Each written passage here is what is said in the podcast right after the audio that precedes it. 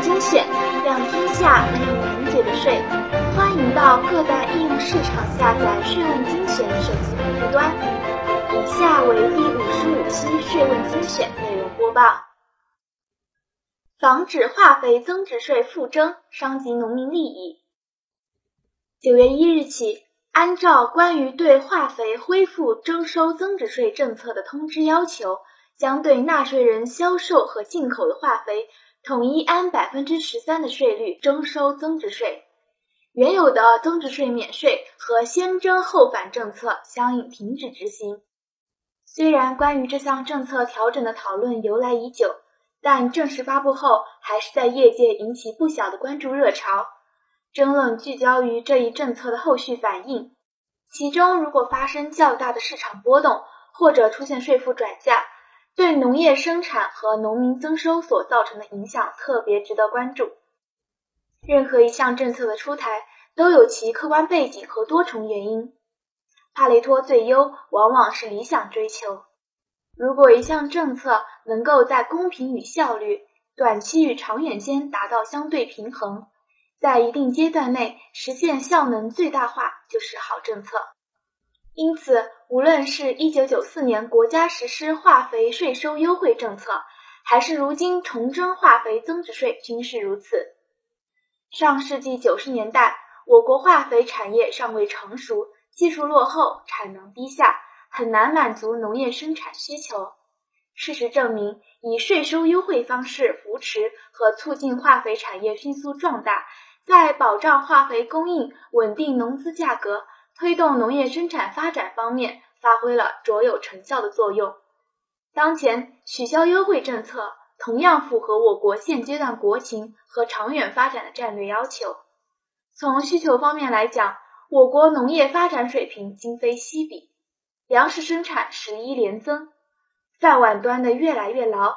同时，因长期过量施用化肥。生态环境和资源条件的紧箍咒不断收紧，倒逼我国向资源节约、生态友好的现代农业转型。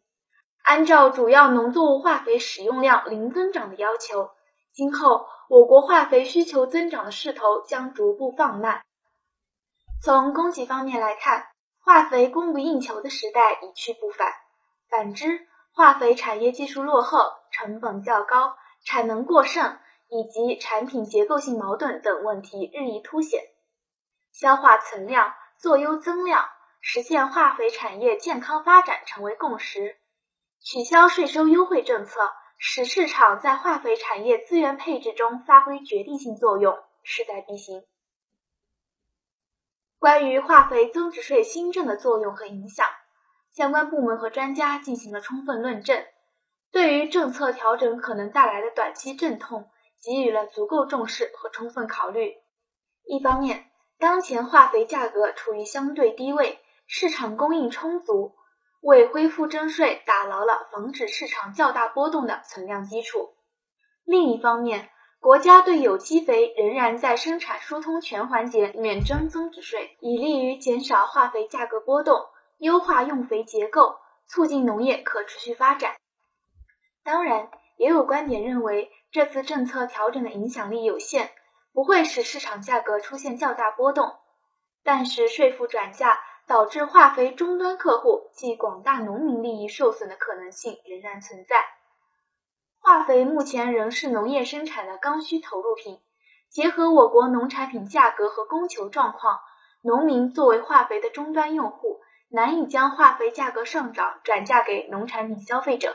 作为从事农业生产的低收入群体，成本上涨会进一步影响农民的生产积极性，也与促进农民增收的大目标不一致。为此，建议国家有关部门应当密切关注、深入调研新政策的连锁反应和后续影响，实时监控化肥市场波动，建立完善的化肥价格异常波动评议机制。其次，提升优惠政策的精准性。研究出台支持有机肥、生物肥等新型肥料发展的措施，引导化肥企业转型升级。第三，要深入推进测土配方施肥，积极宣传科学施肥知识和技术，指导农民改变大水大肥的粗放生产习惯。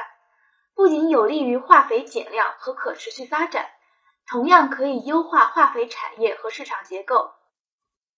最后，虽然目前涉及农资综合补贴的改革还在试点当中，但如果化肥价格波动较大，国家可以结合三项补贴政策改革，从化肥增值税收入中拿出一部分补贴农业生产经营主体，保证农民的生产积极性不会因生产成本增加而被削弱。总之，力争在各方面的努力之下。让这项新政以及后续的一系列相关政策调整，能够实现农业绿色发展、农民受益增收、化肥产业升级的多赢局面。谢谢收听本期播报，税问精选，让天下没有难解的税。欢迎到各大应用市场下载税问精选手机客户端，并在语音频道与我们评论探讨。每周一、三、五会为您更新内容。我们下期再见。